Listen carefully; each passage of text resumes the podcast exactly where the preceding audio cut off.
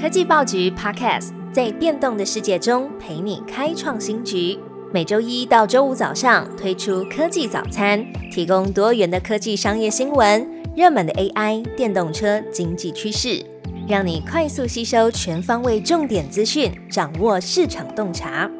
科技早餐今天精选五则国内外重要科技新闻。一开始带来两则电动车消息。特斯拉 Q4 交车辆创纪录，但是冠军宝座被比亚迪抢走。电动车大厂比亚迪、特斯拉本周先后公布2023年第四季度的销售成绩。特斯拉创下纪录新高，第四季共交付48万四千五百零七辆，而且高于分析师预期的47万辆。不过还是落后给比亚迪的交车辆五十二万六千四百零九辆，比亚迪以四点一万辆的差距正式超车，成为全球最大的电动车制造商。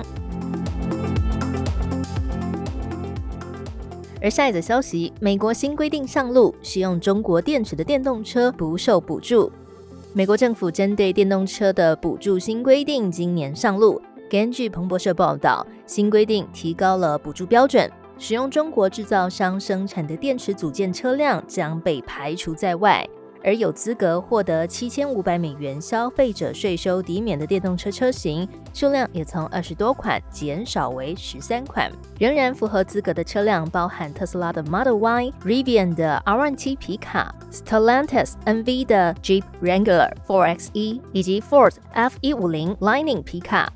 而受到影响的包含特斯拉的 Cybertruck，还有 Model 3某些版本，以及 Nissan 的 Leaf，还有 Ford E-Transit，以及 General Motors 的 Blazer 和 Silverado。第三则新闻：全球高阶智慧手机逆势成长，苹果被调降股票评级。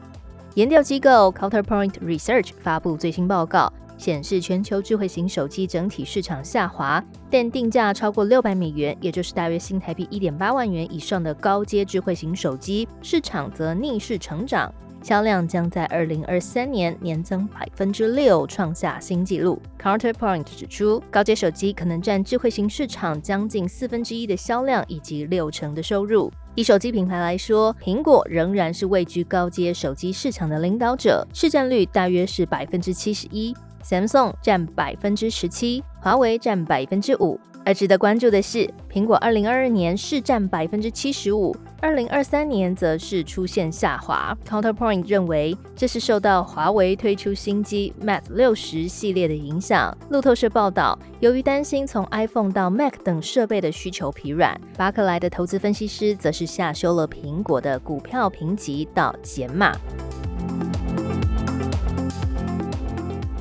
接下来新闻回到台湾，离岸风电二零二三进度达标，完成两百二十五万千瓦的风场建制。经济部公告台湾离岸风电成绩，目前完成了两百二十五万千瓦的风场建制，表示这除了在亚太地区的民主国家领先，也是全球少数离岸风电突破两百万千瓦的国家。台湾到二零二三年底完成累计安装两百八十三座的风力机。达成原定二零二三年离岸风电设置的目标。经济部表示，根据国际风能协会网站资料，二零一九年起，各个国家的离岸风电推动计划就受到新冠疫情的影响，包含英国、德国、中国、西班牙、意大利和相关的欧洲国家，更因为俄乌战争等变动因素而受到影响。台湾的风场则是力拼完工。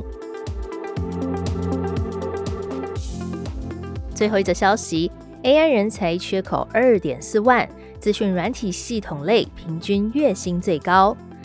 一零四人力银行调查发现，在今年二零二四年的企业人资看好三大题材，分别是 AI、ESG、长照医护。其中又以 AI 最被看好，近期平均每个月都有二点四万个 AI 的相关工作机会。一零四人力银行也分享了二零二三职场学习趋势白皮书，里头指出，同一种职务如果是工作内容描述跟 AI 相关，平均月薪可以从四点一万成长到五点七万，含金量增加了三成八。其中又以 AI 资讯软体系统类平均月薪八万元最高。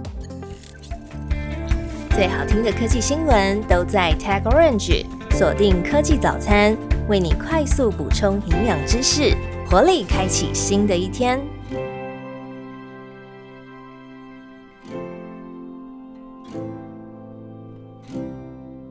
科技报局征才喽